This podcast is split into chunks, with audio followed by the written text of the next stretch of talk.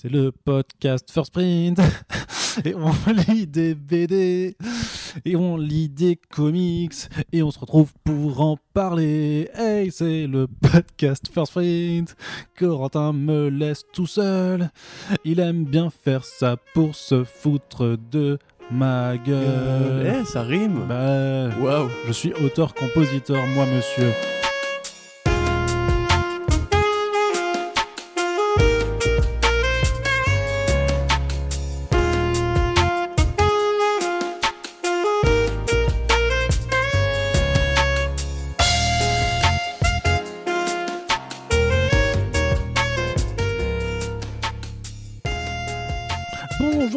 Tous et bienvenue dans First Print, votre podcast comics préféré avec de l'humour, des chansons, de la bonne humeur et avec bien entendu Arnaud et Corentin, votre Hey. duo d'animateurs favoris dans ce podcast. Bah oui. Et en même temps, c'est Voilà. pas là, tu, tu, tu m'as coupé la blague, j'allais dire, c'est pas comme si on avait déjà euh, proposé quelqu'un d'autre, quoique il y a eu Oh. quand même Bah. une quarantaine d'invités Eh euh, oui. dans First Print depuis le lancement du podcast. Donc on n'est pas à l'abri que quelqu'un d'autre vienne animer l'émission une fois de temps en temps. Ça fera peut-être partie des surprises de l'année 2021 Oh là là là là là. et qui s'annonce complètement folle, je te le dis, Corentin, ça va Oui, ça va et toi Très très bonne année, effectivement, même si on l'a déjà souhaité, mais ce n'est pas grave. On peut le faire jusqu'au souhaite jamais trop, 31 voilà, c'est janvier, comme le disent les relous. Et comme nous sommes relous, et bien nous allons le faire. Voilà, pendant tous les podcasts du mois. Vu qu'il y en a 20 de prévus, ça va faire plaisir. Mais d'abord, Podcast First Print. un peu de... C'est le podcast First Print. Yeah, yeah. C'est votre nouveau jingle préféré. On va parler de comics et de bande dessinée. Corentin, Dieu, justement, on va, wow, on va, bah c'est, la richesse de la langue française. sort de ce corps. Corentin, nous allons, Corentin, nous allons arrêter les divagations. Pardon. Les gens veulent du contenu. Ils veulent que l'on parle de comics. Et donc, pour ce premier Back Issues VF de 2021, on va donc revenir sur quelques petites lectures du moment, des choses qui sont sorties plus ou moins récemment. Et justement, on pète complètement les frontières. oui, on est, Mais qu'est-ce qui se passe? on est complètement c'est? fou. Et justement, quand je disais Terre tremble. Quand je disais qu'on allait parler de comics et de bande dessinée, c'est-à-dire qu'on va parler d'un truc qui a été fait en France, mais qui clairement euh, vibre d'hommage à la pop culture. Enfin voilà, est clairement engoncé là-dedans. C'est Il faut flinguer Ramirez, le tome 2 qui est sorti chez Glénat, donc une création originale de chez eux par Nicolas. Pétrimo. Alors ça a été un énorme carton lors du premier tome qui était sorti en 2018 si je me rappelle bien qui nous mettait euh, aux côtés d'un euh, vendeur d'a- d'aspirateurs, un technicien hors pair qui en fait était un ancien voilà, euh, bras armé d'une mafia qui avait décidé donc de, de refaire sa vie et qui est retrouvé du jour au lendemain en fait par ses anciens euh, enfin des, des membres du- de la mafia avec qui il était Cartel. ancien du cartel pardon merci Cartel. Euh, qui avec qui il était anci- anciennement associé. Donc voilà, il faut flinguer Ramirez. C'était vraiment le titre qui, euh, où c'était tout le monde se liguait contre lui, c'est-à-dire à la fois ben voilà les membres du cartel, mais aussi les flics qui sont à sa recherche, puisque c'était voilà un criminel notoirement reconnu et euh, très ambiance, très Pulp Fiction, je dirais un petit peu dans ce genre-là, avec beaucoup Robert Rodriguez aussi. très ouais très ben très comment on appelait ce genre de film? Grindhouse. voilà, très grindhouse dans l'esprit, très pop dans, dans l'image et surtout très drôle aussi. Enfin, faut apprécier l'humour un petit peu absurde, mais on va y revenir aussi sur le dessin de Nicolas Petrimo. Et donc là, il y a le deuxième tome hein, qui est sorti en toute fin d'année, juste à temps pour être offert euh, sous les sapins euh, par dizaines et par dizaines. Corentin, Oui. toi qui as découvert un petit peu la série, Oui. euh, qu'est-ce que tu en as pensé de ce deuxième tome d'Il faut flinguer Ramirez Ramirez, Ramizez. et ma langue a fourché. Ramizez. Alors Ramizez, c'est pas mal.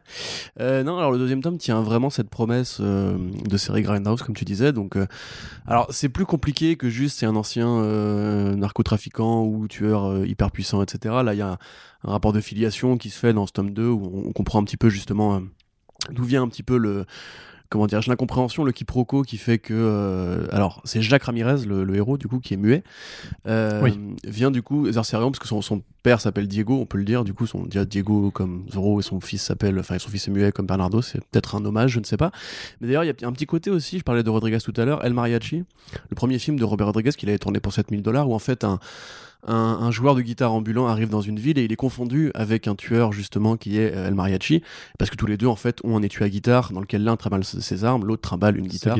Voilà, c'est ce qui a donné après la série Desperado. Et c'est vraiment emprunt un petit peu de ce côté, voilà justement quiproquo, on se tiraille dessus tout le temps, les mecs qui arrivent au même endroit au même moment avec des flingues.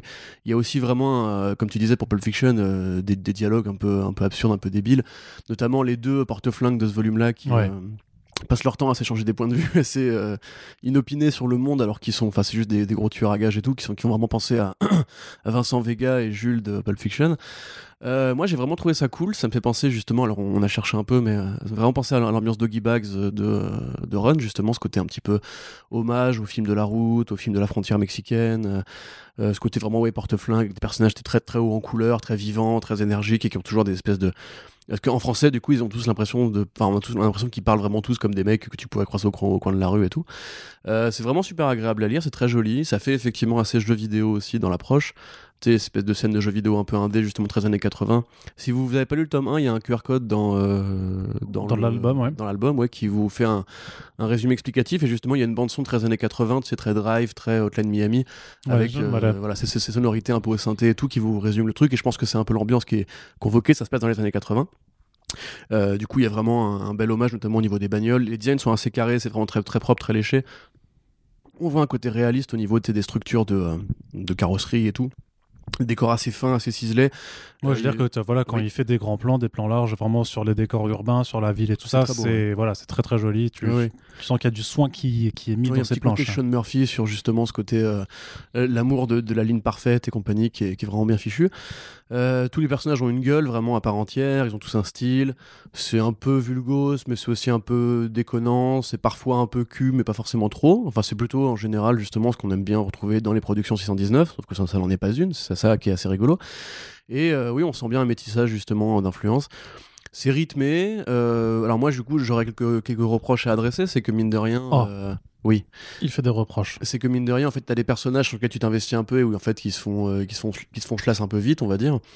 Euh, ce qui a été un peu ma déception, euh, notamment au niveau de deux personnages particuliers. Euh, particuliers. mais grosso modo, ouais, c'est vraiment justement ce côté, le film de genre, un petit peu. Ouais, c'est ça, la, grosse série B, mais tellement bien dessinée qu'elle justement s'assume comme un vrai, un vrai bon truc, parce que quelque part, quand on, dit série B en général, on pense à ces codes de fiction, la vengeance, l'héritier, le cartel, les rencontres fortuites et compagnie, et puis même tout ce côté qui, travaille vachement, tu sais, avec l'imagerie, euh, parodie de la culture pop, le côté un peu satire de la culture américaine, parce que dedans, euh, ce volume-là, il y a des pages de magazines, il y a des fausses publicités. Oui, oui, il y a quand même un, accompagnement en fait dans, dans l'univers absurde par rapport notamment après, tu sais, avec ce délire presque fétichiste sur les aspirateurs, tu vois. Oui, carrément, mais ça c'est génial. C'est le mec vraiment est amoureux de son modèle de proto, je sais pas quoi, enfin la, boîte qui fait les aspirateurs, et le mec vraiment, euh, le nouvel aspirateur, c'est vraiment c'est la perle, tu vois. C'est limite mm. le MacGuffin en mode alors pas du tout.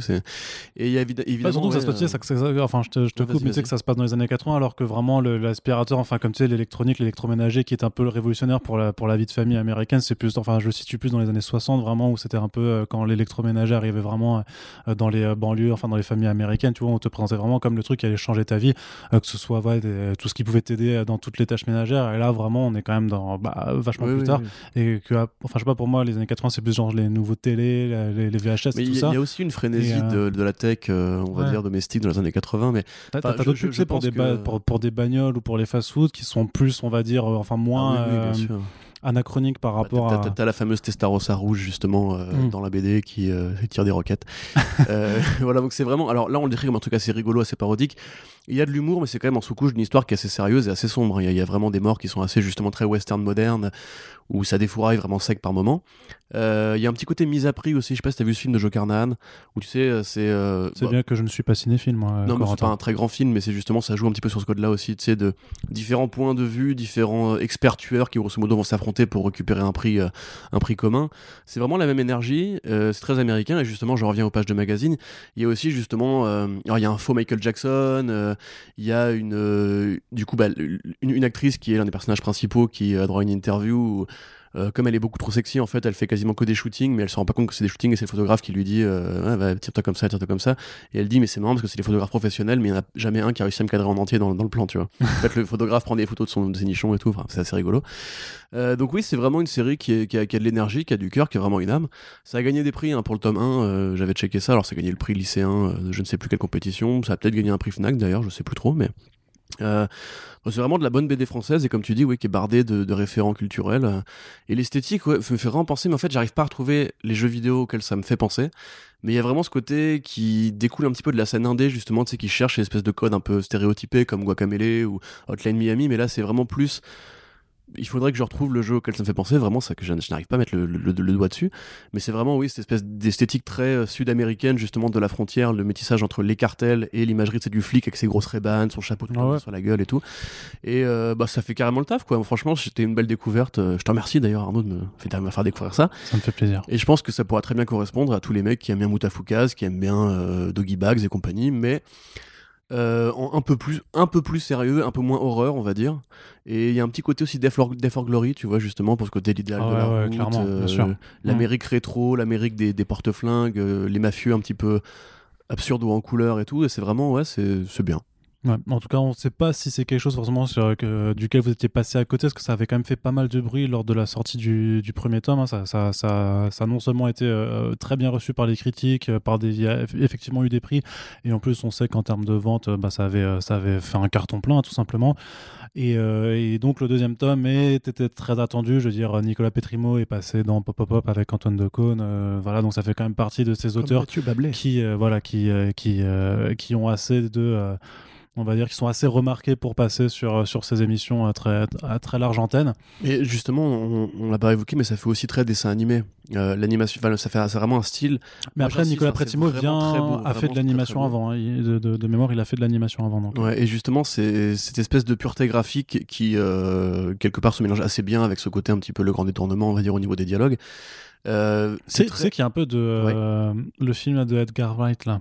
Oui, euh, Baby Driver. Ouais. Ouais, tout un à petit fait. peu de ça aussi quand même. En fait, voilà, c'est ce côté mélange entre film de genre qui est, mine de rien, assez sérieux dans l'approche, avec un côté un peu parodique, second degré. Et alors, effectivement, il y, a- il y a Baby Driver, il y a beaucoup de films anglais qui ont ce ton-là, mais j'ai envie de dire que c'est un, un truc très français, ça, justement. C'est ce qu'avaient dit euh, les mecs qui ont créé Last Man, enfin, les, plutôt les mecs du dessin animé Last Man, Sarfati et, et Perrin, ils avaient dit, nous, on s'est plutôt inspiré de la version française de Hokuto no Ken et de euh, Nicky Larson, donc City Hunter.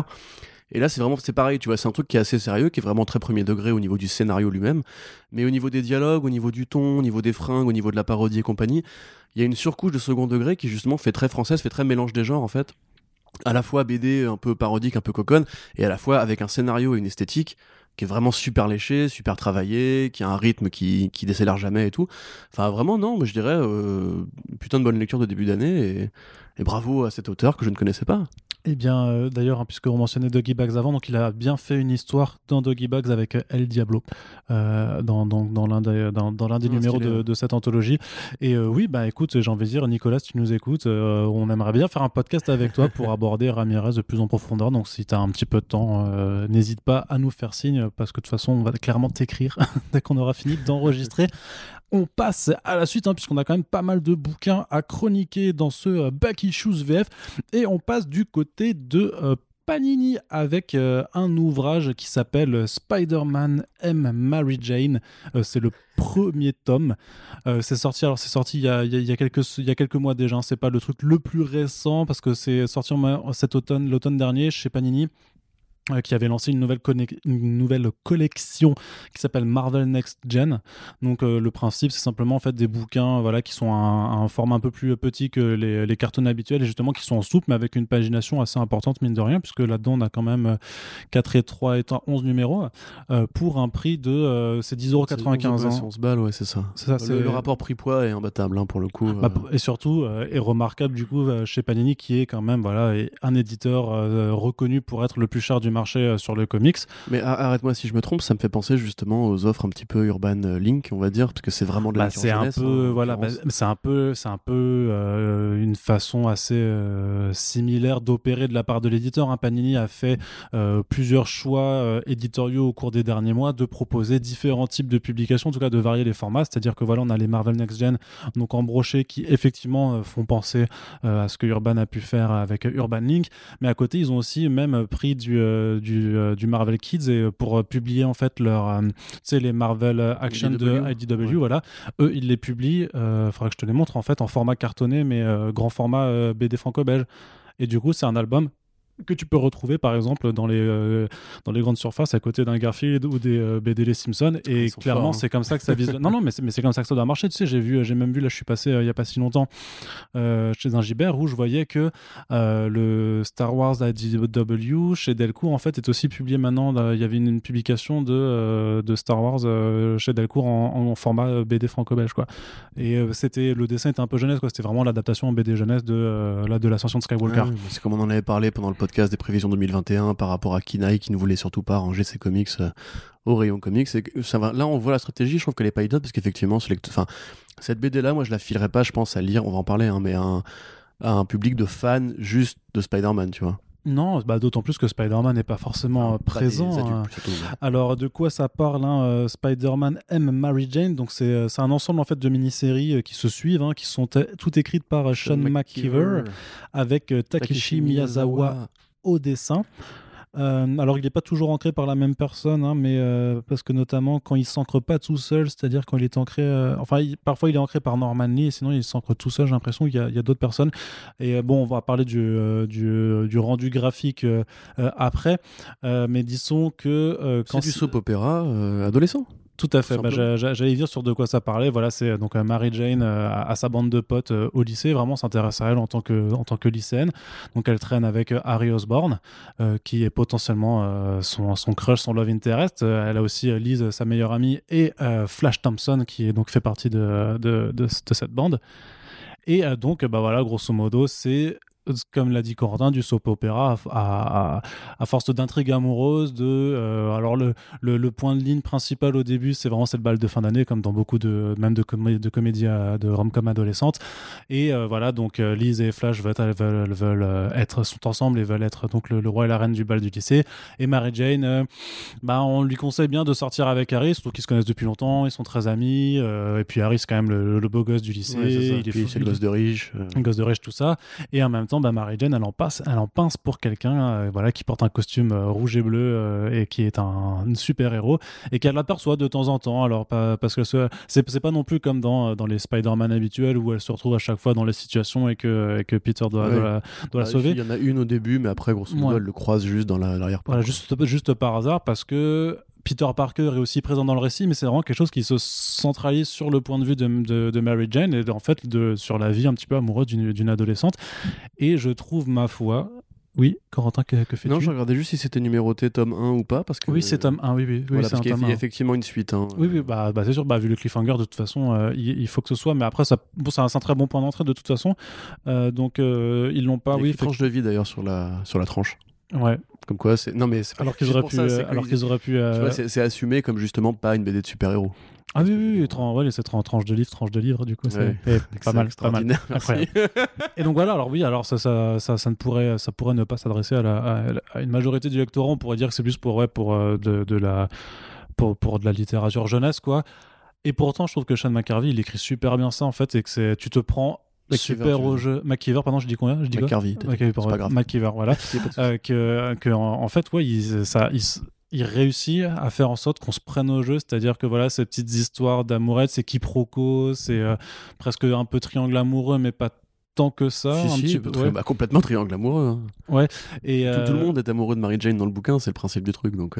Euh. C'est euh, ouais, c'est, All the Boys Love Mandy Ouais, Lane, mais, euh, mais en moins, en moins sanglant. fin, quoi, mais, mais vraiment, ouais, et je, je pensais pas forcément me, me, me prendre à, à ce point, à ce genre d'histoire.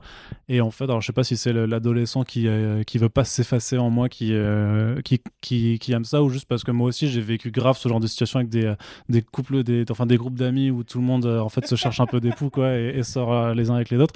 Euh, sauf que du coup, dans, dans mon groupe, il y avait pas de super-héros qui, qui, qui tout sur. Arnaud Kikou à la fin de ce podcast. Mais euh, non, non, mais vraiment, enfin voilà, je trouve ça franchement euh, hyper rafraîchissant à lire dans cet univers, que c'était euh, c'était bien écrit, c'était pas, enfin voilà, ça, tu, tu te prends au jeu. Euh, Miyazawa, moi je l'avais découvert sur, euh, surtout sur Mech Academy, qui était euh, ultra chouette aussi de Greg Pak. Euh, donc c'était croisement de Harry Potter et de, euh, et de euh, Pacific Rim, quoi, grosso modo, à découvrir chez Paperback, vachement bien, euh, notez-vous-le. Et là, bah, quand il est ancré en fait par. Alors par, euh, par Norman Lee, je trouve que ça reste un côté, tu, tu sens un petit peu euh, l'influence un peu japonaise du dessin, mais ça reste quand même très américain. Par contre, à partir du moment où c'est lui qui dessine tout, euh, avec notamment l'utilisation de trames et tout ça, je trouve que tu, tu ressens un peu plus les, les influences asiatiques dans, dans le dessin, même si dans l'ensemble, ça reste quand même assez calibré comic book euh, malgré tout, tu vois. C'est pas, Oui, c'est bah, pas non plus un manga Spider-Man, quoi. bah, Il y a quand même les couleur. grands yeux emblématiques justement Ouais. des, des shoujo. Enfin, c'est vraiment un shoujo. hein, De toute façon, pour ceux qui ont lu School Rumble ou Lovina ou j'ai une jeunesse euh, très fleur bleue, excuse-moi, mais Ah, la non, mais la Venus, c'était vachement bien. mais ouais, c'est exactement le même délire. C'est peut-être juste moins dramatique et moins euh, over the top japonais, mais Ouais, écrit pas dans tous les sens. c'est euh, ça. machin, C'est pas genre un personnage qui d'un coup va se à gueuler comme ça, tu vois. ouais, non, c'est moins codifié. humain. Ouais, c'est, c'est, c'est- ouais. Alors, bah, tu veux Non, vas-y, moi, j'ai dit, c'est bon. moi, j'ai dit que je trouve ça ultra cool, euh, clairement. Bah moi je trouve ça ultra cool effectivement bah enfin pour euh, voilà encore une fois moi j'étais passé à côté de cette série qui date que enfin, de ces différentes séries qui datent de 2004 2005 2006 quand même au départ donc c'est très vieux hein. enfin c'est très vieux ça a 15 ans quoi euh, Oh, et voilà ouais. Arnaud m'apprend oui c'est oui c'est vieux 15 ans, ouais.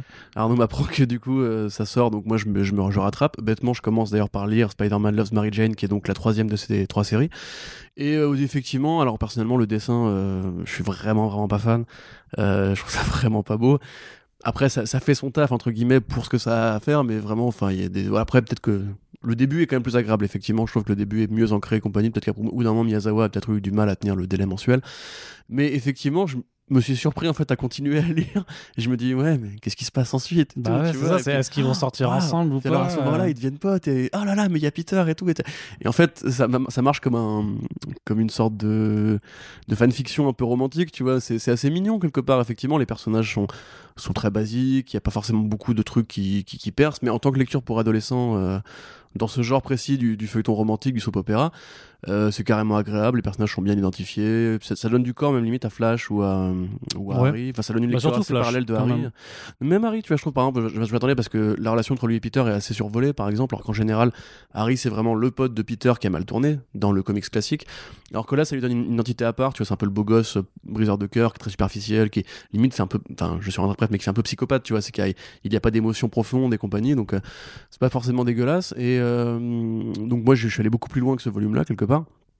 Bon après ça continue, et je vais pas vous raconter ce qui se passe, mais Bah attention. non, bah hein, non, non, non, ce truc-là, suite arrivera. Donc, mais euh, effectivement, je trouve que c'est un produit assez calibré et qui peut peut-être plaire à un ou une adolescente qui veut découvrir Spider-Man euh, autrement que par les Ultimate ou par Miles et compagnie. Et ouais, c'est marrant d'ailleurs de voir que Marvel a publié ça à une époque, euh, c'est vraiment un produit de niche, quoi, grosso modo. Et ça fait carrément le boulot si vous, comme Arnaud ou moi, vous avez ce côté un peu adolescent qui bouillonne, alors que moi personnellement, j'ai jamais été dans les trucs amoureux ou des conneries comme ça, ou même des groupes de potes qui sortent ensemble, c'est pas de ça chez moi, mon ami. C'est ça, c'est en Alsace, peut-être. Oui, c'est ça, ouais, les frères et sœurs, etc. Non. Mais... Mais ouais, non, après, effectivement, euh, surtout par rapport au prix, je trouve que si vous êtes un jeune parent qui. euh, En plus, enfin. Alors, il y, y a un truc qui est dit euh, dans un des numéros, je sais pas si du coup il est dans ce volume-là, mais ça parle à un moment donné de Mary Jane qui sort avec un mec s'appelle Ned, et enfin c'est Ned Leeds, hein, grosso modo, voilà. Euh, et en fait, elle dit ça pourrait être le bon, entre guillemets, pour euh, faire ce que font les adolescents quand ils arrivent à un certain âge, tu vois. Et je trouvais ça. Parce que c'est vraiment fait, entre guillemets, avec beaucoup de finesse, beaucoup de subtilité. Et je trouve que McKeever, pour un mec qui justement bah, est un homme de 30 à 40 balais, il a quand même plutôt bien cerné, on va dire, le Mais c'est pour côté ça- mais c'est euh, pour ça ça- adolescente. Ouais, qui, va parce que c'est pas, c'est pas Bresson du tout, hein, c'est vraiment euh, c'est, c'est lu comme un chouchou, c'est assez superficiel et tout. Oui, oui, c'est il y a quand même des trucs qui sont, tu vois, genre Mary Jane qui fait toujours un petit peu la fière quand elle est dans ses copains, qui fait toujours la meuf très parfaite et compagnie, alors qu'en vrai, dans le privé, elle est, elle est beaucoup plus, elle est beaucoup moins sûre d'elle et compagnie. Donc c'est, c'est quand même plutôt bien foutu, je trouve. Il y a une sorte d'authenticité, un peu de sincérité qui passe à travers le texte. Mais c'est pour ça que tu te... je pense que c'est pour ça que tu te prends au jeu parce que tu arrives à te rappeler effectivement ce que tu as forcément, enfin pas forcément ce que tu as vécu, mais au moins un peu ça, ça, ça se rapporte quand même vraiment à ta façon de fonctionner quand tu étais adolescent. Et Oui. je pense que si, si, si c'était trop caricatural, tu serais déconnecté de toute façon et tu dirais non, mais attends, c'était pas comme ça, enfin je parlais pas comme ça, je raisonnais pas comme ça, c'était pas l'environnement. Alors j'ai pas, j'ai pas forcément connu un environnement de lycée américain, mais il y a des choses auxquelles tu. Enfin, il y a une certaine universalité en fait dans ce qui se dégage de, de ce récit. hein. Oui, puis comme c'est hyper léger et que ça se lit super vite, hein, euh, c'est un peu un patch turner, tu vois. C'est, tu lis juste en mode ah ouais, tiens, sympa. Ah putain, Flash, il lui fait du gringue et tout. Et puis hop, puis hop, puis hop, puis hop, et puis t'as fini le bouquin, tu vois. Donc, euh, non, c'est vrai que c'est. Et puis c'est agréable justement par rapport, on en parlera plus tard, mais de Future State et compagnie, se trouve vachement lourd avec beaucoup d'enjeux et compagnie, de retrouver un Spider-Man un peu. euh, un peu léger, un peu sympa, qui prend un point de vue un peu différent sur les choses. Même Spider, je trouve que McKeever s'en sort bien pour le dialoguer comme un vrai Spider, tu vois. Ah ouais, ouais, il est carrément. blagueur, euh, il est sympa, il est pas intrusif et tout. Enfin, c'est un bon. Mais j'aime bien l'approche. Ouais, puis j'aime bien l'approche en fait. Enfin, ça prend son Du coup, tu vois que ça a vraiment pris son temps parce que c'est Spider-Man euh, aime Mary Jane, mais pour l'instant, on est vraiment sur le côté Mary Jane euh, en tant que tel et Spider-Man, c'est vraiment qu'une ombre. Et même par rapport à la relation entre le côté civil Mary Jane et Peter Parker, tu vois que c'est pas non plus euh, ce genre de truc avec euh, coup de foudre immédiat où, où tu le ressens pas parce que justement t'es pas dans le point de vue de Peter Parker. Carrément. Et quelque part, bah, c'est un peu, enfin, c'est moins lourdeau parce que, le, enfin, tu le connais le point de vue de, Peter Parker. On, on- on le sait, tu vois, que t'as amoureux Oui, de Mary oui, Jane. oui. Là, tu sens que c'est fait, c'est quand même une approche qui est différente et ça permet un peu de, de voir. ce, ce Peter-là, justement, c'est un Peter. Parce que, comme il est vu de loin, on sent pas le besoin d'autant le dramatiser. Tu vois, Ouais. c'est vraiment juste une figure rassurante dans l'arrière-plan, qui d'ailleurs se se fait pas forcément brosser par Flash. Tu vois, donc c'est aussi intéressant parce que Flash est quand même plus présent que dans d'autres euh, itérations du truc. Alors, on sent justement qu'il y a eu le passage du temps parce que par rapport au, au début de Ditko, où Flash était vraiment juste la brute épaisse, stéréotypée, et qu'après il a pris de l'importance au fur et à mesure des réinterprétations. Mais euh, ouais, non, moi je dirais justement si, euh, comme moi, vous aviez un jour un Skyblog et que vous lisiez beaucoup de fanfiction avec Justin Bieber, ne me jugez pas, j'avais du temps à perdre à Nantes, voilà, c'est comme ça. Euh, mais j'étais jeune. Et voilà, Ouais. peut-être que ça pourra vous parler. Effectivement, c'est une bonne plongée dans l'adolescence qui est très légère, qui est pas prise de tête. Euh, je dirais pas qu'on pose son cerveau parce que quelque part c'est aussi très agréable Bah non. de retrouver ce côté. euh, Il y, a- il y a beaucoup de gens qui lisent les X-Men par exemple pour ça, tu vois, pour le côté adolescent, bande de potes. Les Teen Titans de Geoff Jones c'était pareil. Quelque part il y a eu beaucoup justement. de- a- ouais, Bon, c'était plus- dramatique, on est d'accord, Mhm. mais il y a- il y, a toujours ce côté un petit peu soap, qui sort avec qui, etc. Sauf que là, justement, ça assume d'avoir très peu d'enjeux, et du coup, ça se lit vraiment euh, de manière très simple, euh, très directe. Ouais. Et donc, euh, comme Après, on- par contre, vraiment, moi, j'insiste, euh, c'est pas très joli à regarder. J'y tiens. Mais que droit. je, je le lisais hier soir et Océane passe devant, elle fait Putain, c'est mal dessiné. et tout. et je lui ai dit Ah, oui. Moi, je te trouve un peu dur, mais après, c'est. euh, ouais. Effectivement, après, Miyazaki Miyazawa sûrement meilleur et peut-être meilleur sur Mec. Enfin, moi, je sais pas, moi, ça m'a pas choqué, alors je sais pas. euh, je- Ouais, je sais pas, j'ai pas trop ça. Si... En fait, quand tu rentres dedans, c'est moins choquant, mais c'est vrai que les premières pages, je trouve, sont, sont assez euh, difficiles. Eh bien, va eh Mais bien c'est pas je- grave. Mais non, mais c'est un avis qui se défend et qui. n'hésitez pas à dire si vous êtes d'accord ou pas d'accord. En tout cas, on vous l'a dit aussi, hein, le Marvel Next Gen, c'est un format qui a le mérite aussi euh, par rapport, euh, on va dire, à la tarification générale d'être d'être hyper Oui, accessible, hein, contre, parce que oui, c'est euh, voilà, c'est 11 balles grosso modo. Et si jamais euh, tu le mentionnais avant, euh, ça vous intéresse également pour découvrir du Spider-Man aussi avec cet angle jeune, bah justement les, les premiers. En fait, tu as un autre tome qui est sorti en même temps qui est euh, les, les premières aventures de Miles Morales de euh, Bendis et Pikeli qui sont aussi dans ce format. Donc les 11 premiers numéros à bah, du coup à 11 euros, c'est Effectivement, ouais, ça vaut le coup de faire une radia, du coup, là. ah non, c'est- c'est c'est vraiment bien. Après, sinon, il y a le Champions aussi, de, le, le dernier volume de Champions de, de Mark Wade, là, et Humberto Ramos, que je trouve plus dispensable. Et sinon, tu as le Spider-Gwen de euh, Latour et euh, Rodriguez, qui est aussi sorti dans ce format. Donc euh, voilà, une, en tout cas, euh, celui-là, on vous le conseille. Le Miles Morales aussi. Les deux autres, c'est kiff-kiff. On dira, on dira plus, en fonction de vos affinités avec euh, les personnages. Mais en tout cas, ça, ça vaut le coup de s'y Non, intéresser. Spider-Gwen, c'est bien. Après, euh, comment dirais-je? C'est toujours un peu le problème, justement, par rapport au- euh, aux micro-révélations, enfin aux révélations qu'on a eu l'année dernière par rapport au comportement de la tour et tout. C'est toujours. euh, Et de Rodriguez aussi. Et Rodriguez, surtout. voilà, Surtout Rodriguez, d'ailleurs, c'était pas. Voilà, c'est plus une sorte de choix moral. Après, je, je pense pas qu'ils gagneront de l'argent sur les éditions Panini si vous les achetez. Et puis, honnêtement, euh, franch- enfin, un- quand même 11 numéros pour 11 balles, ça fait un numéro, enfin, ça fait un balle le numéro. Je Ouais, quand ouais. même que c'est assez inattaquable. Spider-Gwen, elle a évolué loin depuis ses créateurs originaux. Donc, moi, bon, franchement, pour moi, prenez tout. Enfin, à part Champions. franchement, vous pouvez, vous pouvez tout prendre. Mais encore le euh, Champions, il faudra que j'aille le relire parce que c'était pas, c'était pas non plus, euh, c'était pas, c'était pas trop mal non, Non, plus. c'est quoi, pas trop mal euh, par mais, rapport euh, à- au reste. euh, Oui, oui, c'est sûr. voilà. Voilà. Allez, on passe un petit peu du côté de l'Indé avec une sortie de ce début d'année qui nous vient du côté de chez Delcourt. Ça s'appelle Undiscovered Country. C'est écrit par euh, Scott Snyder et Charles Soule et c'est dessiné par l'italien Giuseppe Camuncoli. America. Et de quoi ça parle? Eh bien, de façon assez euh, marrante, hein, ça parle de- des États-Unis qui sont partis en couille. Et c'est encore Étonnant. Et c'est d'autant plus drôle à lire euh, après ce qui s'est passé. euh, donc, à l'heure où on enregistre ce podcast euh, au Capitole le, le 6 janvier euh, 2021. Euh, parce que voilà, vous avez tous suivi ces événements. Donc, en fait, que s'est-il passé? Grosso modo, on vous explique que les États-Unis ont fermé leurs frontières pendant 30 ans. Et euh, 30 ans après, en fait, ce qui s'est passé, c'est que dans le reste du monde, grosso modo, une pandémie a touché le monde. Alors, à noter que quand même, c'est un titre hein, qui est sorti en 2019, bien Ouais, avant que la avant pandémie de Covid-19 euh, euh, ne, ne soit sortie. En octobre 2019, à la Comic Con Paris, j'avais pu interviewer euh, Kamon Collie et le, le premier numéro venait de sortir ou allait sortir et il venait juste d'annoncer que les droits avaient été achetés pour une adaptation Mhm, en film. Quoi. Donc c'était vraiment, c'était quand même, ça précédait ces événements, mais c'est très. D'ailleurs, c'est comme ça un petit peu que, que Delcourt a joué pour la promotion en disant que le passé a rattrapé la fiction, puisque effectivement, bah, pour le coup, euh, on pourrait pas être plus, plus dedans. Donc grosso modo voilà. Donc il y a une pandémie euh, qui a, a touché le monde. Pendant que les États-Unis se sont fermés en fait deux grandes alliances si tu veux internationales se sont constituées et ne sont pas forcément en, en bonne relation. Mais à un moment il y a un message qui est envoyé de ces États-Unis duquel on n'a plus de nouvelles en leur disant envoyez une équipe de telles personnes qui viennent de ces différentes coalitions. Euh, on les accueillera euh, dans, dans, dans, nos, dans, dans nos frontières. Et en échange vous aurez un du coup un remède contre, contre ce virus Azur. Le vaccin Pfizer. Voilà, c'est ça en fait, c'est donc le, c'est le, c'est contre le virus Azur qui euh, vous rend tout bleu et vous fait mourir euh, de façon assez, assez triste.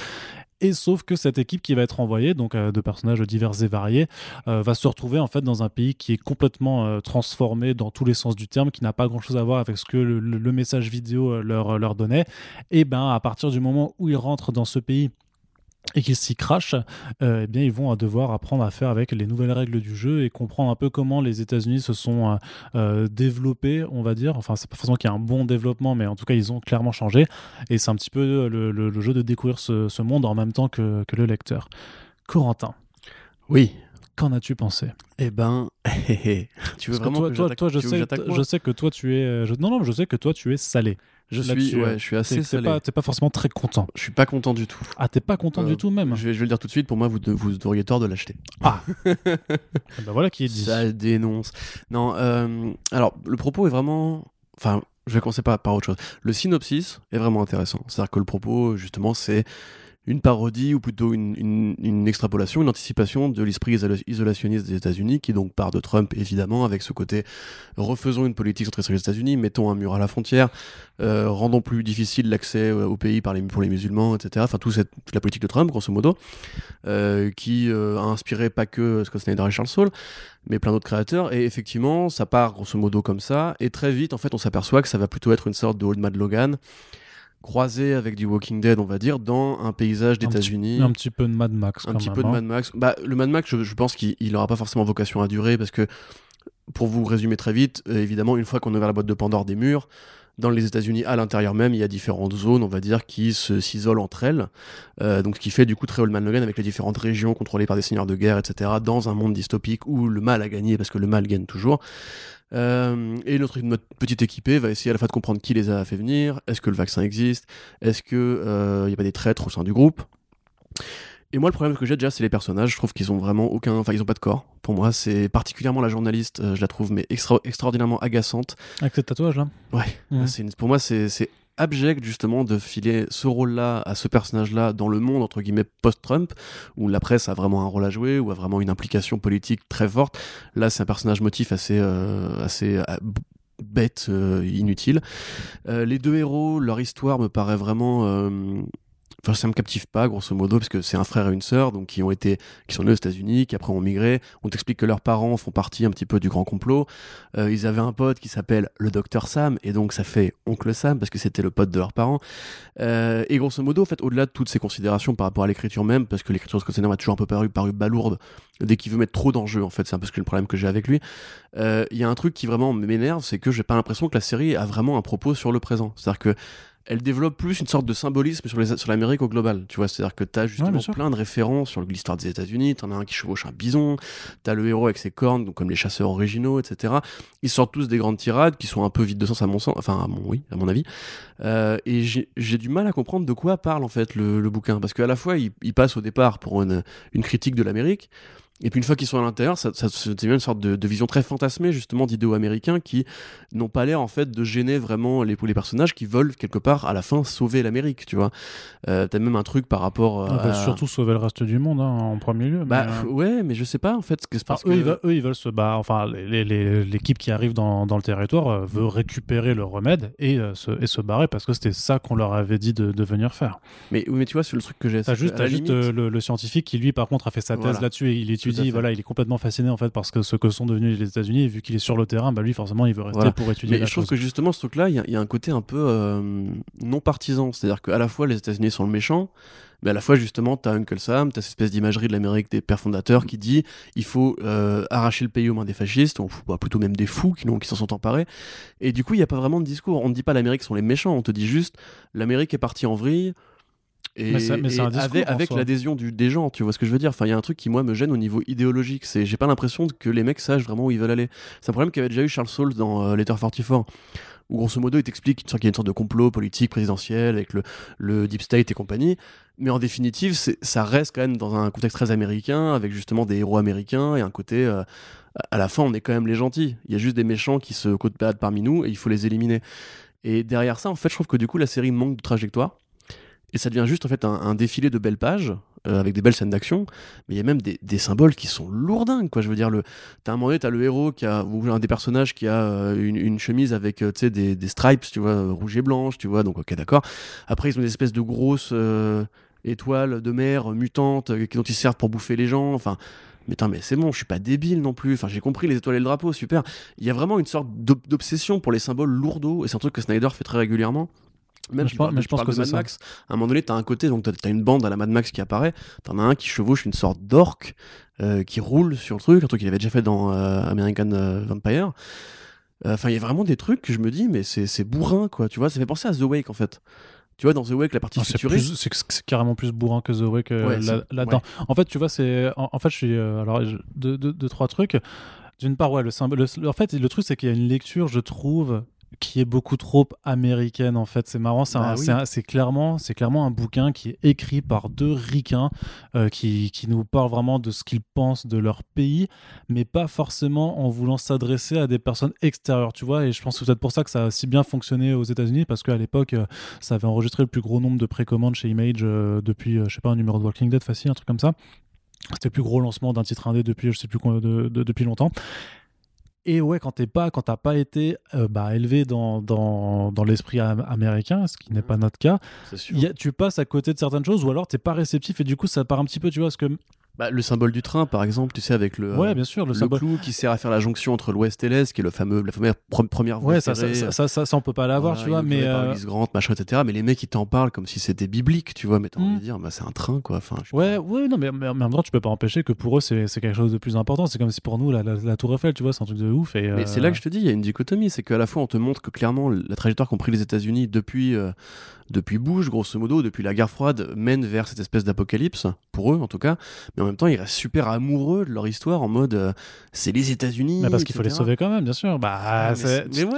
mais les Américains sont très patriotes euh, de, mémoire. donc. Je euh, sais, mais c'est pas ce que j'imaginerais. Enfin, c'est pas ce que j'imaginais en fait. Quelque part, c'est un peu moi mm. qui fais du coup un procès à la série pour ce qu'elle n'est pas, de, de ce qu'elle est. Mais enfin, tu vois, je pense à Judge Red par exemple, quand les Anglais ils te parlent de futur déliquescent, ils te disent bien que l'Angleterre c'est de la merde. Tu vois, il y a pas de côté oh, la fière Albion, tu vois. Mais parce que les, peut-être les Anglais détestent bah, profondément leur gouvernement, leurs instances et, je trouve que, politiques. Du coup, le titre hein. un peu le cul entre deux chaises. quelque part, moi, je suis resté vraiment juste pour les dessins et pour les scènes d'action qui, effectivement, pour le coup, euh, caressent bien l'œil. Il n'y a, y a, y a, pas, y a pas de souci. Ouais, je suis, alors, je suis, euh, je suis d'accord que Kamon pour le coup, il dessine ultra bien là-dessus. C'est euh, c'est carré. Je, le rapproche un peu de, de, de Capullo, limitant dans, dans l'approche des, visages, un petit peu, tu vois. C'est plus fin quand même. Mais... Mm. Oui, oui, c'est vrai, c'est le, le, dessin plus fin, mais alors, mais après, c'est deux, et ça, bah, j'ai envie de lui poser des questions aussi là-dessus, mais de savoir en fait ouais, où, est-ce qu'il allait rechercher les idées des visuels, est-ce qu'on lui, lui a donné ou est-ce que c'est lui qui les a proposés Parce que du coup, lui, il est italien, je, je suis pas sûr qu'il soit forcément aussi américain à Docker que ses compatriotes, euh, enfin que ses collègues, même s'il a beaucoup travaillé avec l'industrie américaine. Mais ouais, effectivement, tu as, quand même une, sorte de rupture de tonalité euh, qui se fait à partir du moment où il découvre un petit peu euh, la faune, on va dire, qui s'est installée dans les États-Unis. Quand tu parles de ces bêtes géantes, de ces carrosses, de ces, de ces grosses voitures et tout ça, où là, en, fait, en, plus, le truc, c'est que dans, un, dans une forme d'anticipation un petit peu réaliste, d'un coup, tu passes complètement dans la fantasy limite. complètement, Dans la fantasy futuriste. Et je t'avoue que moi, la première fois, ça m'a enfin, ça heurté en disant merde, et pareil, ce n'est pas ce à quoi je m'attendais. Tu vois, après, j'ai pris le, la chose en chemin, mais effectivement, ce délire des étoiles euh, de mer géantes, euh, voilà, les, les, les, les, véhicules géants avec qui, tu sais, à un moment, ils se font traîner par des sortes d'œils euh, bizarroïdes. Là, il y a plein d'éléments comme ça, en fait, qui, qui, qui arrivent, qui sont là on t'explique pas trop pourquoi ça aurait muté comme ça, quelles seraient les raisons euh, génétiques, environnementales et tout ça. Vilain du premier arc, grosso modo, il y a. Il y a des bah, choses. lui, j'aime bien, j'aime juste son design. Tu vois, il a quand même une bête de design pour bah le coup. Bah, hein. c'est le mélange entre le cosmonaute, qui du coup, j'imagine, dans l'esprit de Charles Saul, parce que c'est plus Charles Saul qui, à mon avis, a créé les concepts. Euh, et Scott qui a brodé dessus d'un un, peu de beaufry. Mais tu vois, tu vois le côté un petit peu cosmonaute avec les cornes qui font très guerrier paganiste, un petit peu amérindien et tout. Bah l'amérindien puis la conquête de l'espace quoi, qui est aussi euh, clairement l'une des fiertés des États-Unis à, ce moment-là. Mais je, quelque part, je sais que bon, c'est pas forcément pareil parce que Steve Cross, je, crois qu'il est anglais, mais euh, dans Post Americana, je trouve par exemple que l'imaginaire, on va dire post-Trump, est quand même vachement mieux cerné. Et tu vois, quand tu vois les poulets mutants, on t'explique que bah, c'est une résultante logique du fait que l'agroalimentaire, depuis très longtemps, euh, drogue les poulets, dope les poulets, etc. Que là, effectivement, je trouve que par exemple, les étoiles, de mer, c'est vraiment pour avoir. Il est canadien, c'est bah, voilà. Les étoiles de mer, c'est vraiment juste pour avoir des étoiles. Tu vois, en plus, elles sont bleues. Euh, il y a vraiment des trucs, ouais, c'est vraiment comme pour moi dans The Wake où en fait, euh, comment le dessinateur, merci Arnaud. Sean Murphy. Merci, je, crois que oui, Sean Murphy. Bien sûr. Sean Murphy avait créé un univers très riche, très complexe et très travaillé pour un truc qui au final disait pas grand chose de, précis. Là, c'est l'inverse. J'ai l'impression qu'ils ont, ils ont créé un univers visuel qui est très, très, très riche pour en fait sous-tendre des scènes d'action et du symbolisme qui en fait enfin est très facile à comprendre tu vois. C'est très facile. Après voilà il faut aussi se dire que on a tendance parfois à vouloir euh, trop intellectualiser certaines choses et que euh, et que peut-être que c'est euh, enfin je sais pas de la façon dont pareil un lecteur américain va comprendre ces symboles ou pas ou ne pas. Mais c'est vrai que pareil le symbole de, de, de, ce personnage de Sam quand il fait tu sais la posture célèbre là du ça là les lourd tu vois ça là les lourd tu vois donc même, attends, mais il a, il a le même look oui c'est ça. et tout. Et bah ouais et c'est là en fait où je trouve que ça devient effectivement lourdeau. Donc à voir après qui des deux, qui des trois aussi, hein, à voir comment Camon Collie s'approprie un petit peu l'univers aussi, mais de voir comment, comment ils ont géré ouais, toute la symbolique qui est, qui, qui est sous-jacente. Mais je trouve qu'il y a des personnages qui sont quand même, enfin le, personnage du colonel, tu vois, par rapport à son, son vécu, ça, il y a, il y a quand même des, des, backstories qui sont plutôt bien travaillés. Je trouve que l'ensemble du casting, ça est pas dégueulasse non plus à suivre parce que c'est des personnages assez variés dans, dans leurs histoires, mm. dans leur rapport personnel. Mais tu peux pas empêcher qu'effectivement, il y a des grosses ficelles. Mais Alors toi tu dis que, euh, enfin voilà, par, rapport à la beaufrie de Snyder, clairement, euh, c'est sûr que après avoir lu Death Metal, quand tu arrives encore une fois sur cette double page qui fait vraiment le, le, marquage, on va dire, d'ambiance, euh, d'un coup tu dis putain mais c'est il, est encore là-dedans, tu vois, et, c'est des envies que, que tu n'arrives pas à, écarter de l'ensemble de ses productions de ces trois dernières années, quoi, tu vois. Ouais, ouais, euh, Mais tu vois, il y a un truc par rapport à ce que tu dis, c'est euh, à un moment donné, ils arrivent dans une sorte de, de centre commercial où en fait c'est un expert historique qui est là pour leur faire un petit peu justement les points de jonction parce qu'ils sont dans un futur où les États-Unis ont un peu été oubliés donc c'est le, mec en question c'est une sorte d'archéologue des États-Unis grosso modo et il commence à expliquer, alors c'est un Walmart mais qui a été racheté par Amazon après un événement qu'il appelle le Peak Browse, je sais plus comment ça s'appelle exactement, mais euh, et là t'as un personnage qui lui dit merci, on n'a pas besoin d'un cours d'histoire. Et tu vois ça par exemple, c'est clairement euh, Snyder et Saul qui disent il faut l'exposition, mais en même temps il faut pas que ça devienne trop lourd, il faut pas que ça devienne trop généreux. Ouais, comment on est arrivé là? Parce que grosso modo, ils veulent pas saouler les gens avec leur world building.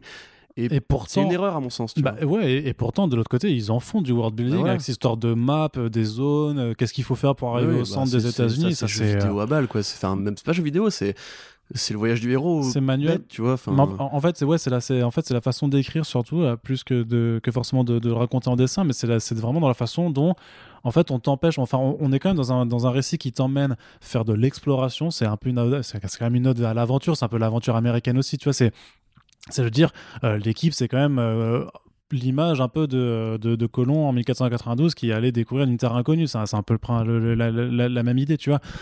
Et sauf que bah, quand ils sont arrivés, enfin j'imagine que quand Colomb est arrivé, il n'y avait pas des mecs qui les Indiens, enfin les Amérindiens, les ont pas attendus en disant bon bah voilà la carte, voilà comment Oui, tu t'es c'est ça, réparti ouais. et, et tu sais du coup vers où tu dois aller. Donc, donc là on te on t'empêche quelque part de découvrir en tant que lecteur et en même temps que les personnages qui sont quand même face à l'inconnu, on te dit direct ouais c'est voilà ça marche comme ça et euh, donc euh, suivez cette voie. Mais non, bah, la- enfin le, pour moi le, le récit d'aventure, tu dois réussir à emmener le lecteur autant que tes personnages à se perdre justement dans ce qu'ils ne connaissent pas et pas leur Bien expliquer de but en C'est blanc. c'est ce euh, qu'avait bien réussi Remender avec Black Science, par exemple, où Mm. tu changes le zone. Mais tu vois qu'il y a une production qui est pareil, qui est chapitrée, tu vois, c'est tu passes d'une couche à l'autre dans l'oignon entre guillemets. Et là, en l'occurrence, Parce que là, on est limite dans, tu sais, on est, on est dans Super Mario à te dire, bon, bah, t'as le monde 5-1, Ouais, tu vas voilà. faire monde 5-2, puis et à, 5-3, à chaque 5-4, monde, ils vont et- perdre quelqu'un, ils vont perdre quelqu'un, etc. À la fin, il restera que les deux frères et, Mm. et enfin le frère et la sœur. Et, et voilà, en fait, moi, je trouve que quelque part, après le problème, si tu veux, je, je suis critique avec, avec cette série-là parce que c'est le nouveau projet de Snyder après euh, des années sans faire vraiment de nouvelles créations en indé. Que j'étais quand même plutôt fan de Witches et des débuts d'American Vampire, sans être aussi fan que beaucoup de gens parce que je trouve quand même que ça a ses limites aussi. Mais et surtout, c'est les ventes, euh, l'événement, le fait que ça a été annoncé en film directement. Mm. Je trouve que c'est quand même, effectivement, euh, si t'es pas américain, c'est beaucoup de bruit pour rien, enfin pour pas grand chose. À mon avis, il y a des séries en indé qui font déjà ça, mais, euh, mais bien mieux. Enfin, Black Science, encore une fois, c'est vachement, plus, c'est vachement mieux foutu que ça. Même au niveau américain, je dirais, lis- relisez Old Man Logan, c'est le, la même structure. Hein. C'est les États-Unis, euh, un dictateur, euh, le monde qui est parti en couille et compagnie, sauf que c'est des référents Marvel, donc tu comprends mieux. Et une carte avec différents passages obligatoires en chapitres. Euh, moi, je sais pas en fait. Et puis vraiment, je trouve que sincèrement, je, je... Scott Snyder ou, ou Charles Soule, l'un des deux, n'arrive pas à écrire des héros qui, qui t'emportent. Tu vois, c'est là, c'est une équipée de héros, ce qui fait très film de genre aussi. Tu vois, ça fait très euh, Alien ou ce que tu veux. Tu sais, donc un, Ouais, un ouais, ouais. équipage grosso modo qui va être perdu ou Walking Dead et qui va évoluer en perdant peu, tour à tour leurs différents membres. Euh, sauf qu'il n'y a pas une gueule que tu retiens. Il y, a- il y a le colonel effectivement qui est peut-être le, le bagarreur de Ah, la c'est celui, que j'ai préféré. mais il y a le moment où il coupe en deux un truc, mais qui est sympa. Mais euh, à part ça, c'est vrai qu'effectivement, je trouve que ça manque encore un petit peu de. Je dirais pas que ça manque d'âme, parce que justement, il y a, y a- y a vraiment une âme en fait, mais ça manque de voix. Tu vois, il il manque une- un, un héros qui t'emporte, il manque euh, un destin, une trajectoire, parce que leur backstory à tous, et puis franchement, euh, il y, a, y a des stéréotypes dans l'équipe, c'est hallucinant. Bah, pour le coup, le, le mec qui est l'archéologue, il est vraiment juste là pour être l'archéologue, tu vois, tout ce qu'il est là, il est, c'est Wikipédia, tu vois. c'est Alors en 1885, ils ont fait ci et tout, je, m'en bats les couilles, frère. Enfin, T'as pas une histoire à toi, tu es juste là pour rester des, des fiches de. Ouais, c'est un personnage, trop personnage fonction alors. euh, Ouais. mm. Bon, après, écoute, voilà, comme tu dis, on, on est un peu méchant. Peut-être que peut-être qu'il faut la prendre comme un blockbuster un peu euh, automatique et que dans cette perspective-là, ça peut peut-être bien marcher. hein. À voir, bah, de toute façon, hein, faudra, faudra suivre. Enfin, ça continue en VO, hein, c'est, euh, faut, faut- faudra rattraper notre retard là-dessus. Mais en tout cas, donc, si ça vous intéresse, euh, c'est disponible chez Delcourt, donc un, un tome hein, qui comprend les, les, les six premiers numéros. Et c'est vendu du coup euh, 17,50€, voilà, donc en édition euh, cartonnée, normale, quoi, comme chez. Pour six numéros. pour- Ouais, c'est ça. Ok. Oui, bah, c'est le prix habituel. Non, non, mais quoi, j'avais de je- toute j'ai façon, pas euh, de. C'est pas un commentaire, je voulais juste voir où ça s'arrêtait, c'est tout. Ouais, c'est ça.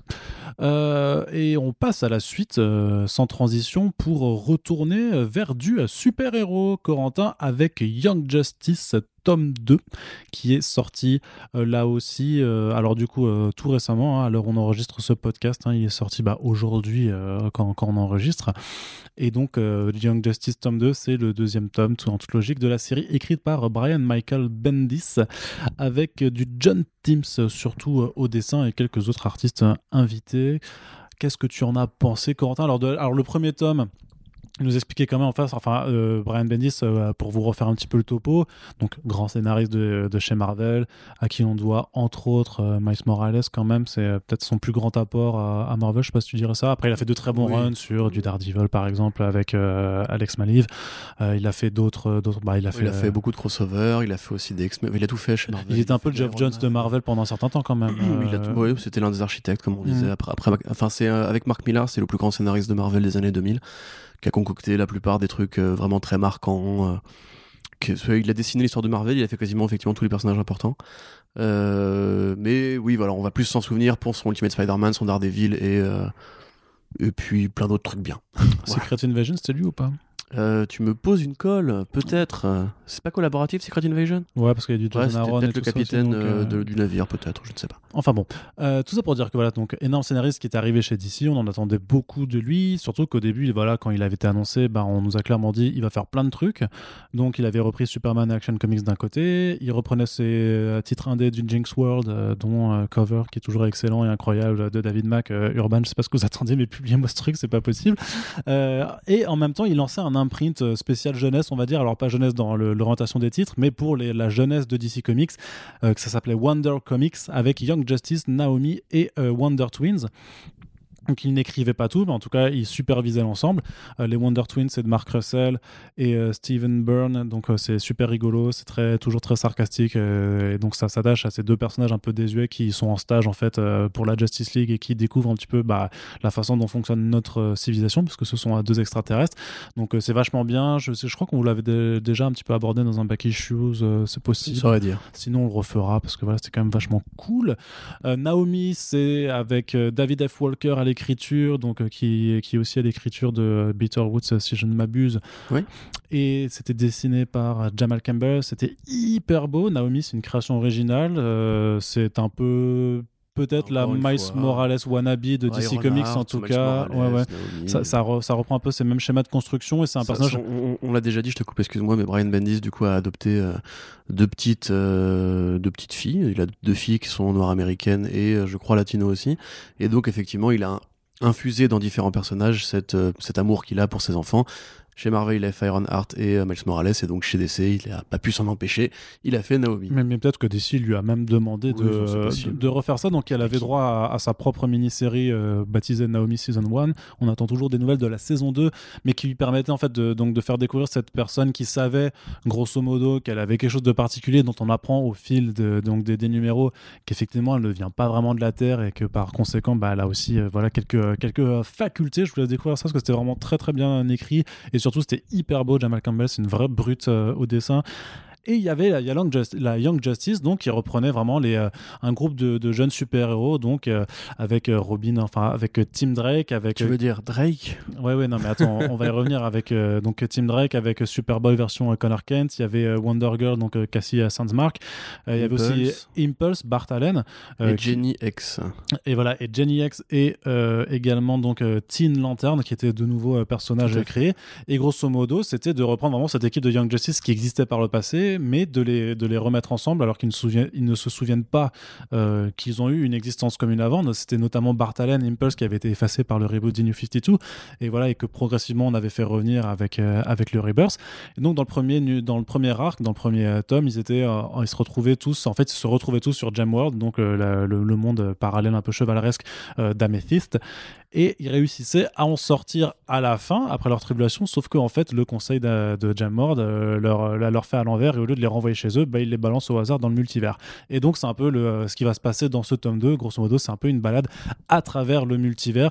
Ça commence très très fort, par exemple, avec l'arrivée sur une terre euh, toute mignonne euh, qui est dessinée du coup par, un- par Dan Hip, qui est connu pour, faire Ouais. avoir, pour avoir ce style très cartoon, très enfantin. Ouais, Et- qui, qui avait fait des backgrounds sur Teen Titans Go, notamment, et Teen Titans Go to the Movies. qui Ouais, est c'est ça. Un dessinateur génial. Ouais, c'est ça. Et, et, et pour le coup, ça s'adapte en fait, parce que les héros se retrouvent vraiment aussi dessinés comme ça par Hip. Alors ça dure que quelques pages, mais c'est pour un petit peu de, donner le ton. Et grosso modo, voilà, ça va être vraiment tribulation de monde à monde en essayant simplement de s'y retrouver un petit peu sur la carte du multivers.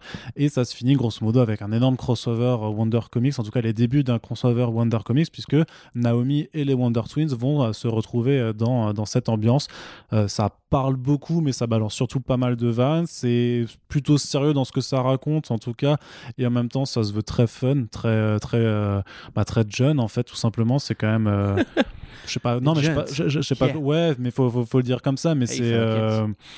Euh, je, trouve que Bendy, c'est quand même quelqu'un qui arrive encore à écrire des personnages Ah oui, euh, jeunes c'est adolescents. de la mitrailleuse, quoi. Il y a, Enfin, il y a quelques, alors il y a peut-être quelques euh, aléas, enfin peut-être que quelques limites un peu à, son écriture ou à certains de ses choix euh, sur lesquels on, on va pouvoir revenir. Et en même temps, t'en apprends aussi un peu plus, note bah, sur les, les backgrounds de personnages comme Ginny X ou Teen Lantern, qui sont pour le coup euh, dessinés par euh, d'autres euh, d'autres artistes.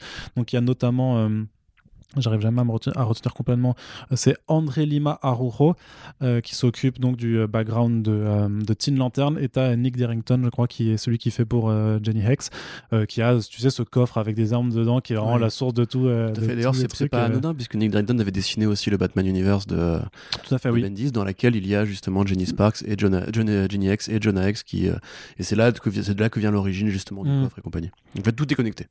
Bah oui, bah, c'est aussi euh, ça quand on est scénariste et qu'on fait euh, 12 titres à la fois. Il y a parfois aussi, tu sais, des... il doit avoir chez lui un tableau avec des fils rouges en Ah bah, disant euh, comme Job Jones. Hein. clairement. Ils devraient être potes, les deux, tu sais, ils devraient se voir et faire que des dialogues mitraillettes tout le temps. euh, Mm, mm. faire- ils se parleraient en vanne. T'as kiffé du coup Young Justice J'ai bien 2? kiffé, j'ai bien kiffé. Alors, euh, alors j'ai vraiment plus kiffé le premier tome parce que c'est l'origin story, parce que c'est euh, Patrick Gleason. Alors, ce truc effectivement de raconter les origines des personnages un numéro à la fois en confiant à chaque fois un dessinateur euh, ou une dessinatrice différente, euh, c'est ce qui se passait déjà dans le premier volume. On avait notamment Lou Pacino qui avait fait l'origine, enfin le background, le, flashback de Cassie. Euh, là, clairement, c'est un deuxième volume qui est vraiment juste pour la déconne, on va dire, qui raconte un peu moins de choses que le premier, mais qui est toujours aussi bien. Comment dire Donc, effectivement, la balade dans le multivers, on passe par euh, la Terre 3, on passe par la Terre Kingdom Come. Il y a toujours des blagues un peu méta qui se passent par-ci par-là. Le, le Dr. Fate de Bendy, c'est peut-être l'un des meilleurs personnages du monde. Ouais, le mec, il est complètement stone.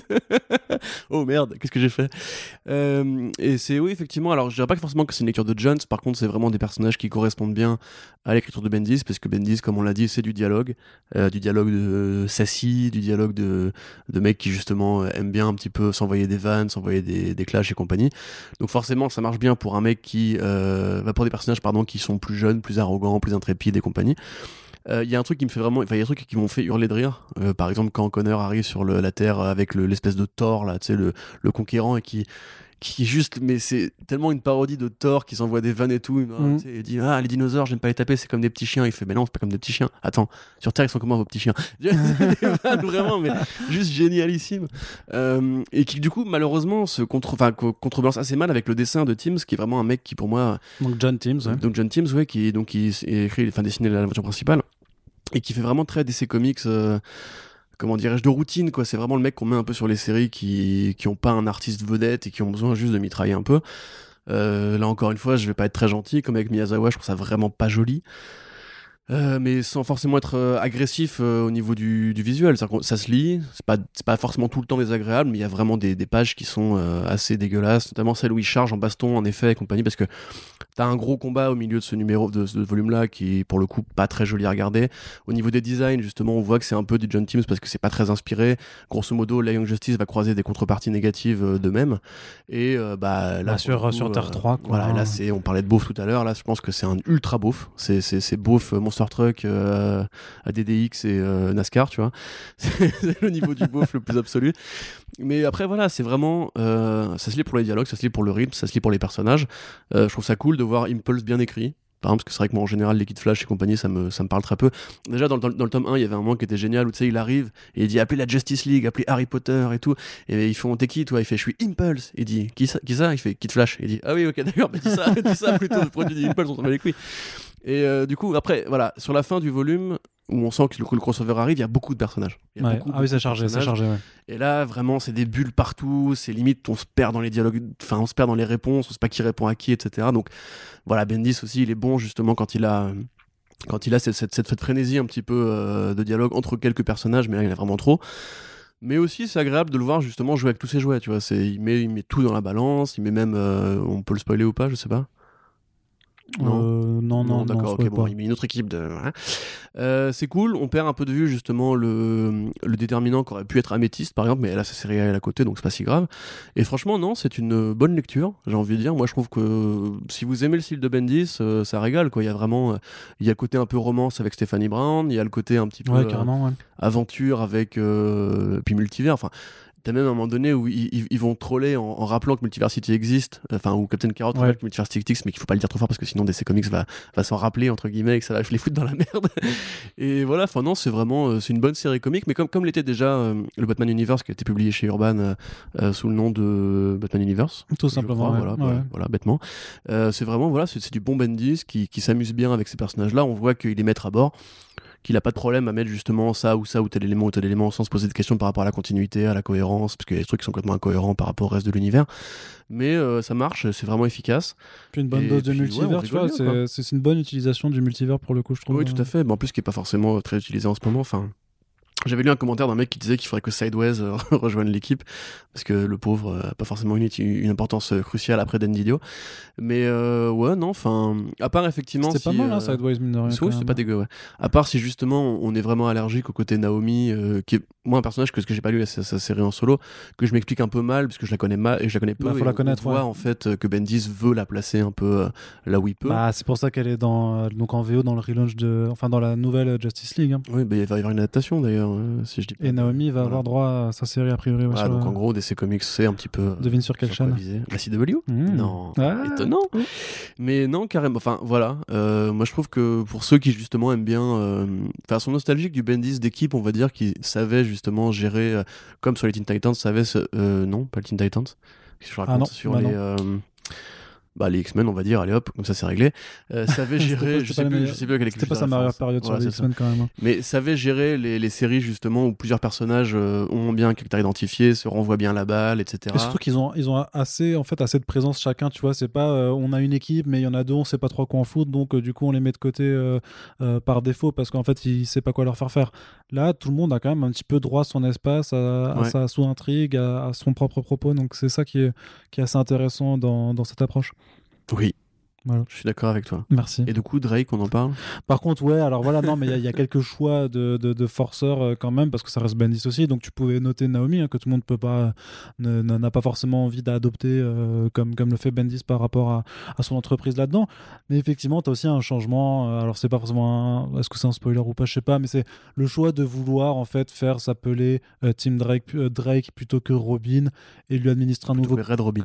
Plutôt que Red ouais, plutôt que euh, euh, et, lui administrer un nouveau costume en, en, relation avec ce, ce surnom qui est moche. Pour... Surtout que ça, ça va vraiment très vite, quoi. C'est, c'est genre, tu sais, il, il parle avec le, le Drake donc de la Terre 3. Ouais. Il dit putain, c'est, bien comme nom et tout. Et après, hop. En fait, c'est bon. pas lui, c'est pas lui qui le dit, c'est c'est Impulse qui lui fait. euh, Putain, il s'appelle comme ça, mais il est trop cool ce nom. Tu devrais trop t'appeler comme ça. Et du coup, il fait ouais, ok, euh, effectivement. Et en- le truc, c'est que de toute façon, il- en plus, il y a une blague. Il y a une Mais blague. direct, il dégaine un nouveau costume, tu vois. C'est, instant, quoi. Ouais, ouais, c'est ça. Non, mais ça, c'est très expéditif et je pense que c'était vraiment clairement juste une manœuvre pour essayer d'attirer l'attention et de faire vendre du, du numéro en disant regardez, c'est le numéro dans lequel il a son nouveau costume machin.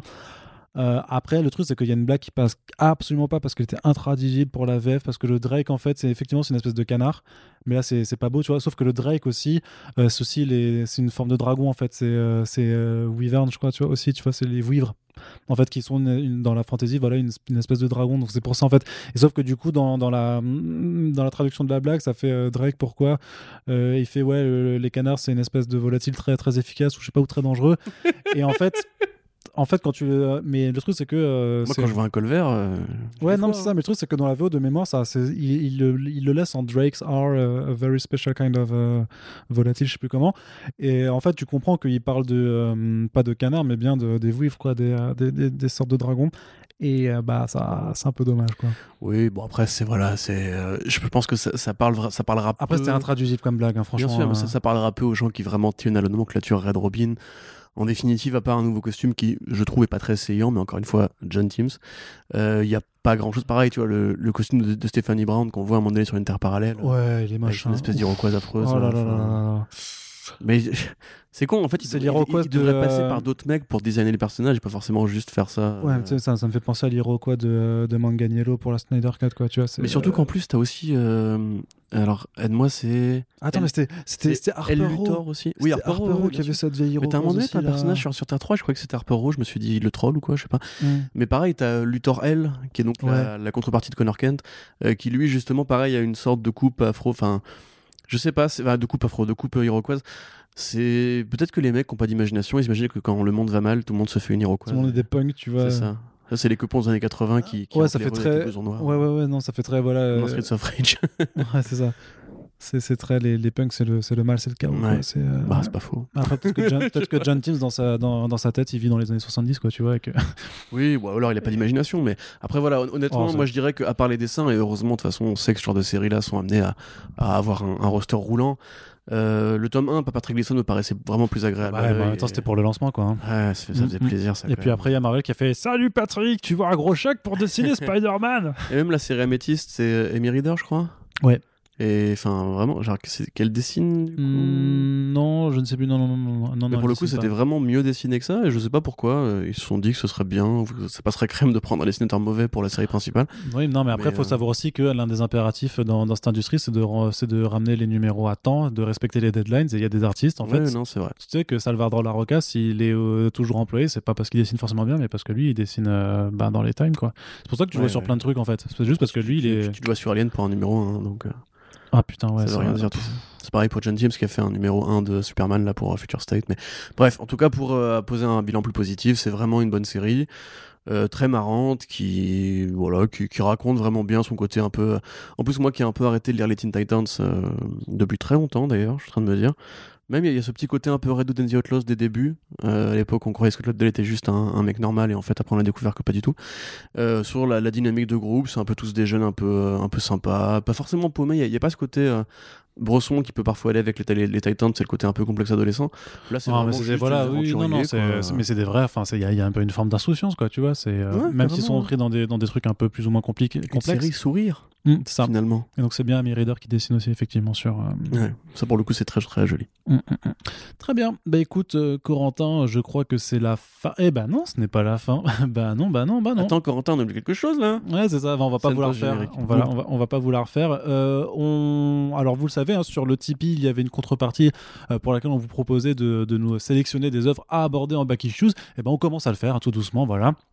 On a, je vous l'avais dit il y a, il y a le- le- le- un mois précédent, j'avais commencé à envoyer des petits DM euh, à nos valeureux euh, contributeurs. Et donc aujourd'hui, on fait une première, euh, une première sélection. On en fera de plus en plus au fur et à mesure des prochains back issues. Et là, on va vous parler d'une mini-série aussi qui, a été, qui est sortie chez Panini en VF et qui s'appelle Silver Surfer Black de euh, Donny Cates et de euh. Tradmoor au dessin. C'est un peu une forme de spin-off du run des, enfin de la courte maxi-série au final des Gardiens de la Galaxie complètement de, de, de, de, de Donny Cates. C'est aussi quelque part un avant-propos aussi pour euh, King in Black, même si à l'époque où c'était sorti, on savait pas forcément. Euh, du coup, c'est aussi un peu un spin-off de son run de Venom. Grosso modo, ça s'imbrique, ça s'im- ça s'imbrique complètement hein, dans le run euh, de Cates chez Marvel de façon assez très, de façon générale. Et en même temps, ça se lit aussi comme une mini-série euh, sur le Silver, sur le Silver Surfer, sur ce qu'il est, son rapport en fait par rapport à sa puissance et sa place dans l'univers. Puisque, grosso modo, alors voilà, euh, sans avoir lu hein, le- Les Gardiens de la Galaxie, on comprend au début qu'il est entraîné dans un trou noir. Et qu'au sortir de ce trou noir, en fait, il va, il va se retrouver un petit peu dans le passé. Et que, euh, par voilà, il va, se re- donc, il va arriver sur une planète où euh, il se retrouve face à Knull, qui est un peu la divinité euh, des. Enfin, qui est le, le dieu des symbiotes, mais qui est aussi un peu le dieu du mal, le dieu du chaos, le dieu des ténèbres. Et donc, va devoir l'affronter, non sans en passer par un passage avec quelques alliés, sans s'interroger aussi sur. Enfin, il y, a- il y a un rapport avec l'histoire de même du Silver Surfer, de sa, créa- de, de sa création. avec, avec l'histoire de l'univers original Voilà. Donc, euh, quelque chose d'assez ambitieux, mine de rien, euh, bien que ça tienne qu'en 5 numéros. euh, et surtout qui est illustré de façon complètement hallucinante par un Tradmoor euh, en feu, En feu. litté- littéralement. Mais c'est. sur l'air et les étoiles ouais, c'est. Mais c'est mais c'est incroyable. C'est vraiment. Hum. Putain C'est- c'est d'incroyable peut-être et, son plus beau boulot Bah, faut voir, il À a mon pas encore fini. Il a, il a pas encore fini toute sa, toute carrière. mais- Oui, mais évidemment, Arnaud. non, dans, dans 5 ans, il fera un truc beaucoup mieux, tu verras. Oui, mais non, mais pour l'instant, évidemment. Mais c'est. Enfin, euh, oui, Corentin, ton. Mon avis, mais j'ai fait une critique dessus. C'est vrai. Lisez-la. Non, alors mon avis, euh, je... euh, Silver Surfer, c'est un personnage qui est très compliqué à manier. Et, et généralement, en fait, il faut un bon dessinateur parce que c'est un personnage qui appelle à la, la grandeur de l'espace et à un concept qui est justement de essentiel à Marvel, mais essentialiste, on va dire même à Marvel, qui est le cosmique Kirbien. C'est-à-dire espèce de Oui. cosmique où en gros les étoiles sont pas juste euh, des, des structures de gaz euh, dans lesquelles se reflète le soleil, mais qui sont vraiment en fait un, un- un monde vivant. Un monde vivant de dieux, un monde vivant de concepts abstraits qui prennent vie, etc. Et là c'est vraiment un hommage à Kirby, un hommage à Ditko dans la folie de cet imaginaire que lui avait créé par rapport à Doctor Strange, parce que vraiment visuellement ça va très très loin. Et euh, effectivement une sorte de recherche sur le symbole du Silver Surfer en tant que euh, chevalier de la lumière ouais, ouais. qui va affronter le chevalier noir, donc chevalier des ténèbres. Donc c'est très, j'allais dire homérique, euh, Homère n'a pas écrit sur les chevaliers, mais c'est très arthurien, on pourrait dire, ou c'est très Mhm. même justement euh, euh, très pur, on va dire en termes de, de symboles. C'est vraiment la Bah, lumière qui affronte le euh, les le ténèbres. mal, oui, c'est ça. c'est- Exactement, voilà. Et à l'origine de l'univers, donc quelque part, c'est même une, une belle allégorie du combat des super-héros, etc. Enfin, c'est vraiment bien foutu. Et effectivement, comme tu disais, ça part sur euh, les, les- Alors moi, j'avais pas lu ces Gardiens et je suis tombé dedans vraiment euh, sans avoir. et C'est pas du tout. Enfin, il n'y a pas besoin d'avoir lu les Gardiens de la Galaxie pour, Non, ce hein. volume-là. C'est Ouais. très autosuffisant. Et euh, il y a vraiment une sorte de richesse au niveau de la magie de l'espace, au niveau de. Même quelque part, on pourrait voir l'allié, entre guillemets, que va avoir Silver Surfer dans son combat, comme une sorte de Merlin, une sorte d'évocation de la nature, du druide, de, de ce côté vraiment euh, la puissance de l'espace, la puissance énergétique de l'espace. Il y a aussi un personnage célèbre avec un casque euh, très connu qui euh, va aussi faire une petite apparition pour un, une rencontre qui est vraiment la poule ou l'œuf et qui est, qui est super puissante, on va dire, en termes justement de d'hommage à Kirby, d'hommage à. Si j'ai vraiment envie d'en parler, mais je ne peux pas parce que ce serait, ce serait spoilé. Ouais, elle est- euh, importante. euh, Ouais, c'est important. Voilà, et c'est vraiment, enfin, c'est très beau, c'est très puissant, c'est c'est vraiment. euh, Après, bon, dans les faits, si on lit l'histoire toute bête sans se poser des questions par rapport à, à l'intellectualisation, comme tu dis, des concepts, c'est vraiment juste le Silver Surfer qui va combattre Knull et euh, bah, plus ou moins le vaincre, même si on sait qu'on peut pas vaincre les ténèbres, c'est le principe. Donc, euh, il va retarder entre guillemets la venue de Knull du du mieux qu'il peut. Euh, un Knull qui, qui a jamais été aussi euh, euh, virevoltant, on va dire, parce qu'effectivement, le Central Moore rappelle beaucoup aux contours, aux formes et à des espèces de, de structures très psychédéliques. Aux courbes. sais, mm. voilà, aux courbes exactement, qui vont vraiment occuper l'espace, les cheveux de Knull, les grands bras interminables de Knull qui ont quatre coudes et compagnie, avec des espèces de proto-guerriers qui étaient un petit peu une sorte d'armée de premier, je sais pas, Nazgûl ou quoi, qu'il avait sous ses ordres.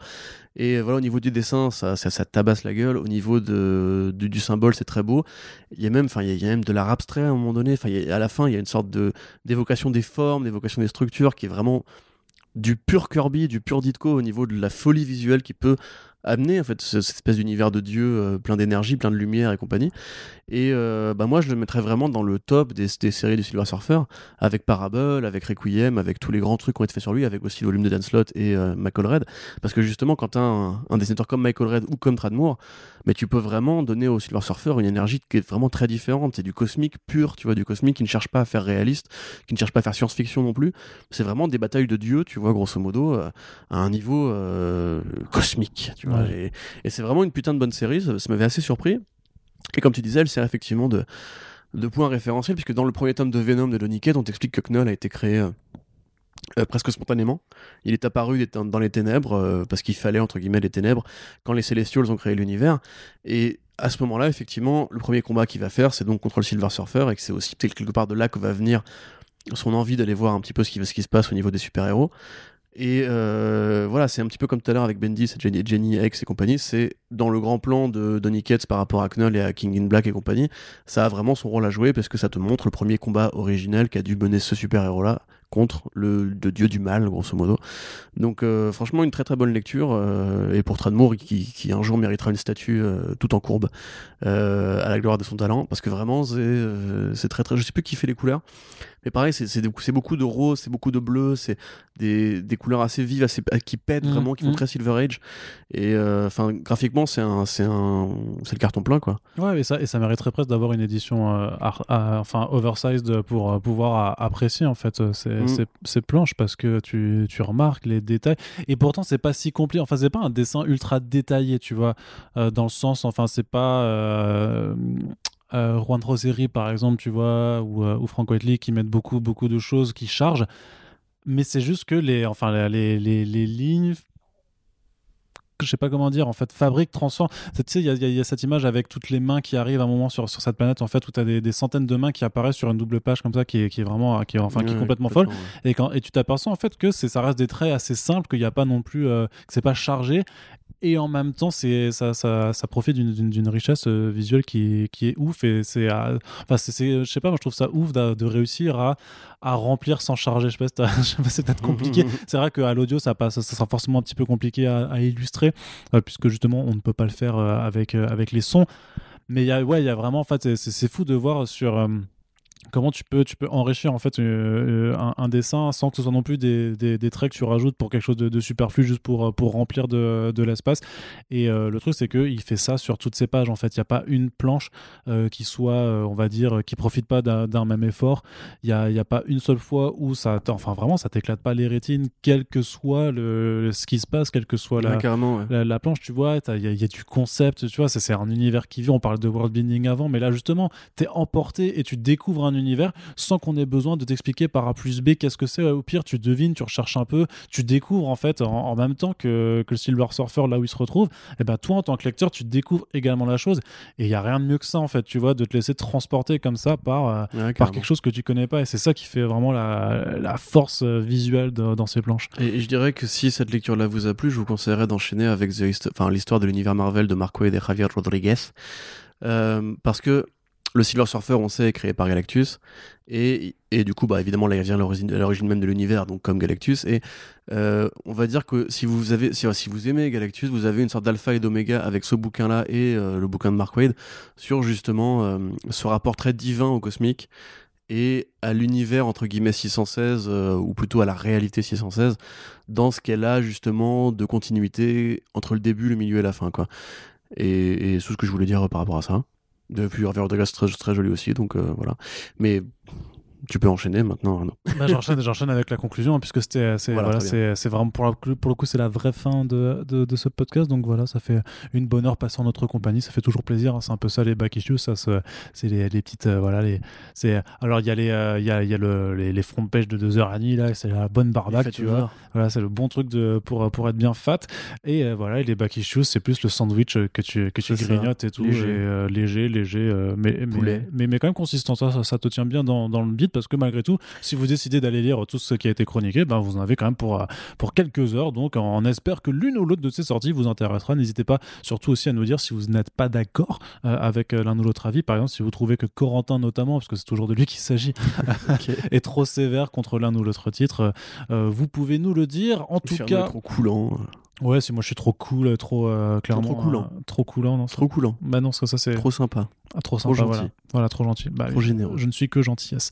Euh, donc n'hésitez pas en tout cas à nous faire vos retours, à partager l'émission. N'oubliez pas aussi que dans les liens de la description du podcast, vous pouvez euh, commander tel ou tel album chez nos amis de Comics Zone et que ça nous file un petit coup de pouce aussi. Et ma foi, eh bien, on se dit à très bientôt hein, pour oui. le prochain Back Issues. Salut Salut